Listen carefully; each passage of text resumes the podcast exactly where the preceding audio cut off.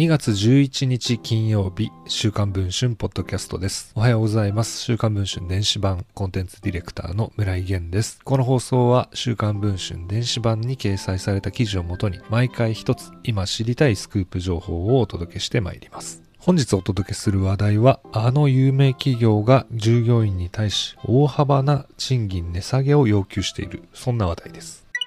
NTT が子会社の NTT ドコモの社員に対し大幅な値下げを提案していることが週刊文春の取材で分かりました。昨年12月に NTT から NTT 労働組合に説明があり、40代のドコモ社員で月収が約10万円も減るケースが出てくるといいます。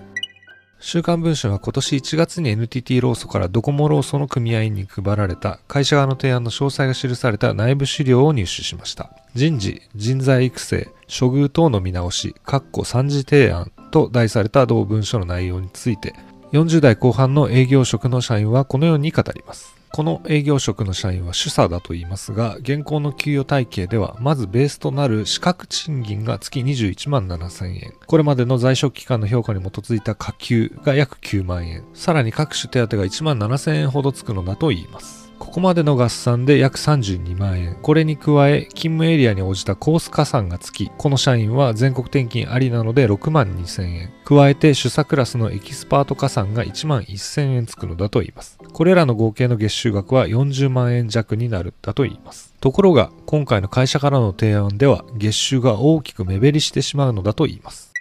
これらの諸手当を含んだ給与がグレード賃金という新たな処遇体系に圧縮される。この社員の場合では新体系では上限でも約30万円しかもらえず10万円もダウンしてしまうのだと言います。年収に換算すると1、2割減る計算となり、これでは生活やローンの返済計画も狂ってしまうとこの社員は語っています。特に職歴が長い人ほど手厚かった下級の概念がなくなる影響が大きいと言います。40代以上の社員には長年働いたのに報われないと転職を口にする人も多く出てきていると言います。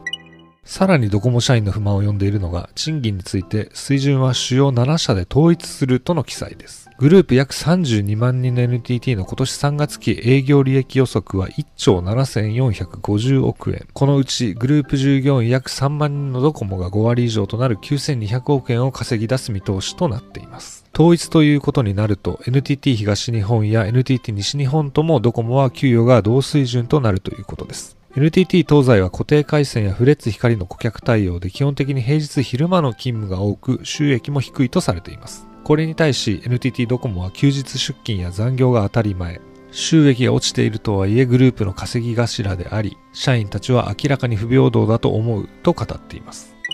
NTT 広報室に取材をすると、新たな人事給与体系については、労使で真摯に議論しているところです。と回答しました。現在配信中の週刊文春電子版では NTT がドコモの社員の賃下げを目指す理由や NTT の沢田淳社長の経営戦略などについて報じています。ご関心がある方はぜひチェックをしていただければと思います。年収ベースで1、2割減るというのはちょっと衝撃的な数字となりますけれども、ドコモ社員は一体どうなってしまうのでしょうか。それでは本日の週刊文春ポッドキャストはこれで終わりたいと思います。また来週放送をお聞きいただければ幸いです。週刊文春電子版村井源でした。